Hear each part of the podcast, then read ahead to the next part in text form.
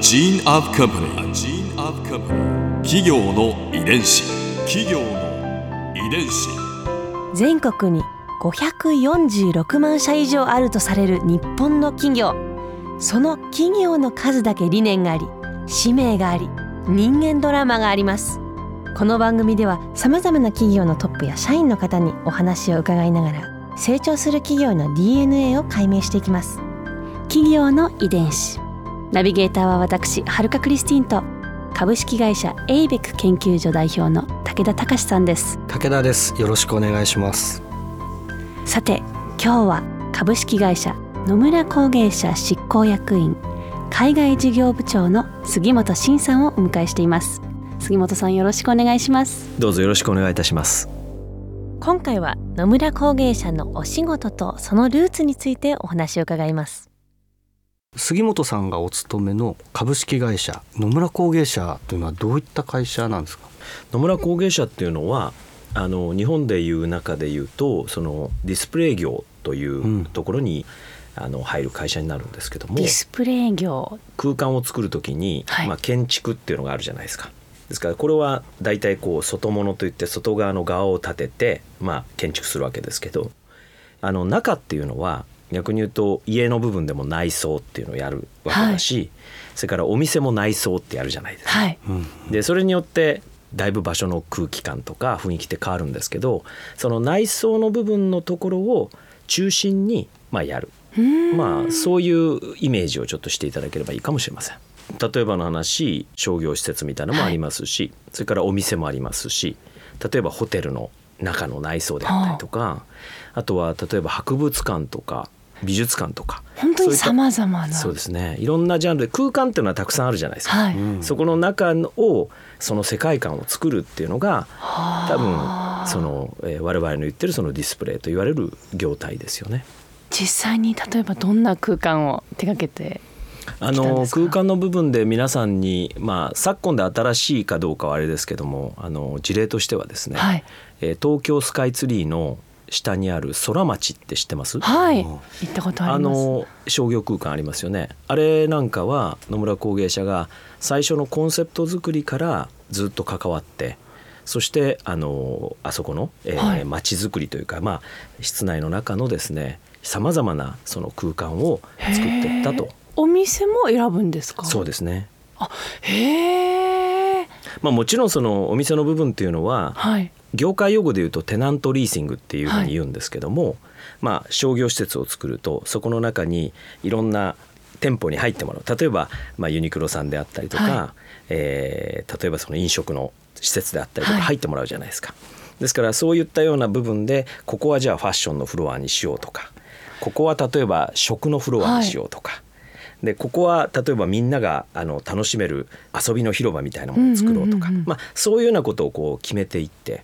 でそこに必要な機能をどのようにこうデザインしていったらいいかとかどういうふうにあのやったらその空間がお客さんがたくさん集まってたくさんそのにぎわいを作れるのかっていうことをこう考える専門家それがやっぱりうちの会社の中にはいるんですね。企業の遺伝子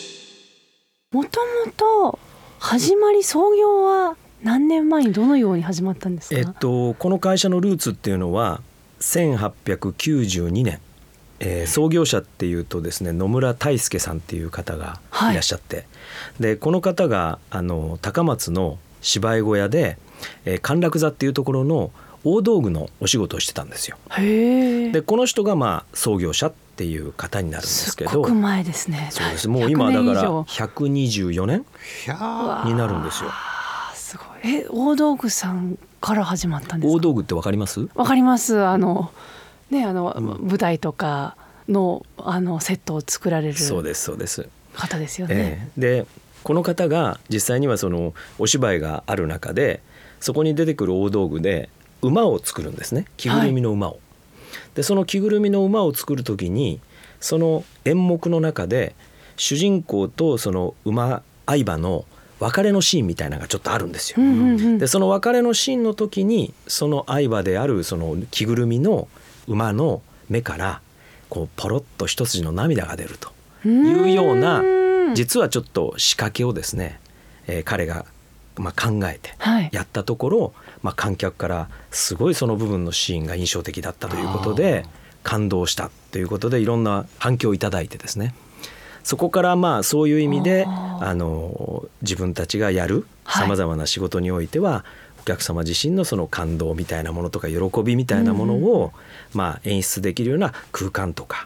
環境とか仕掛けとか、そういうものを作っていこうと、まあ、そこが実はそのこの会社のルーツになってるんですよね。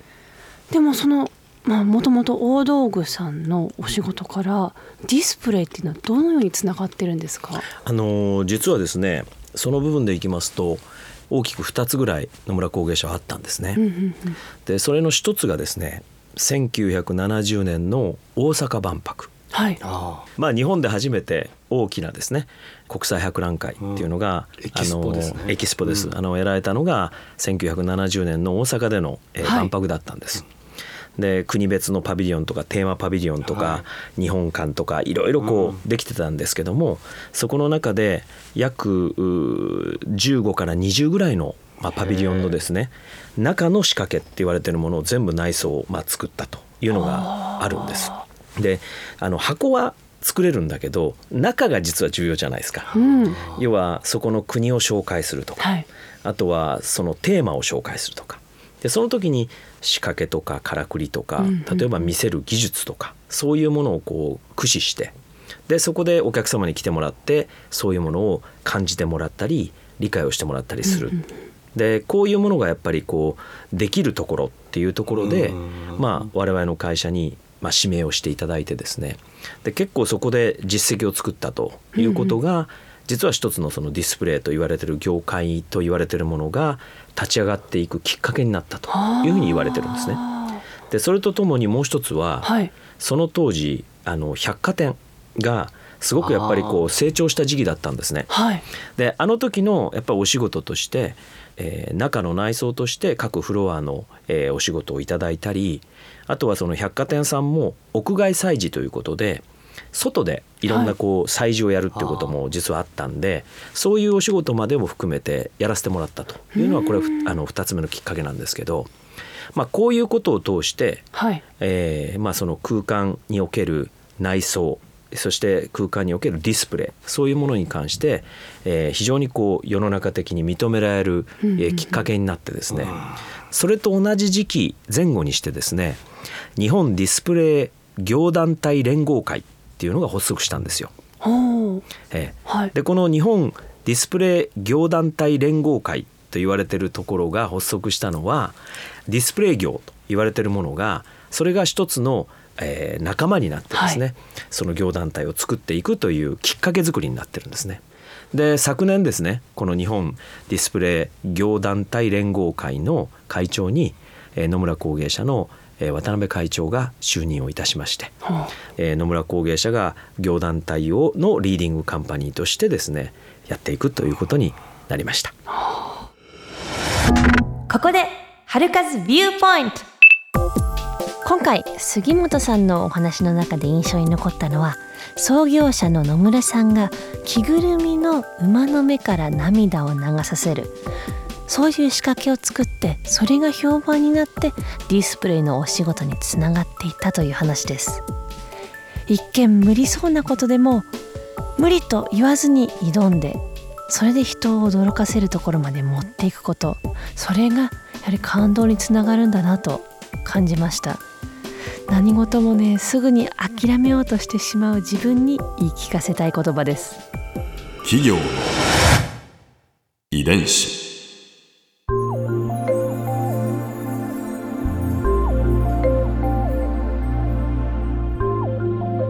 さてこの番組はポッドキャストでも聞くことができます。番組ウェブサイトにアクセスしてみてください。アドレスは www.jfn.co.jp スラッシュ KI です。それではまた来週お耳にかかりましょう。企業の遺伝子ナビゲーターは私はるかクリスティンと株式会社エイベック研究所代表の武田隆でした。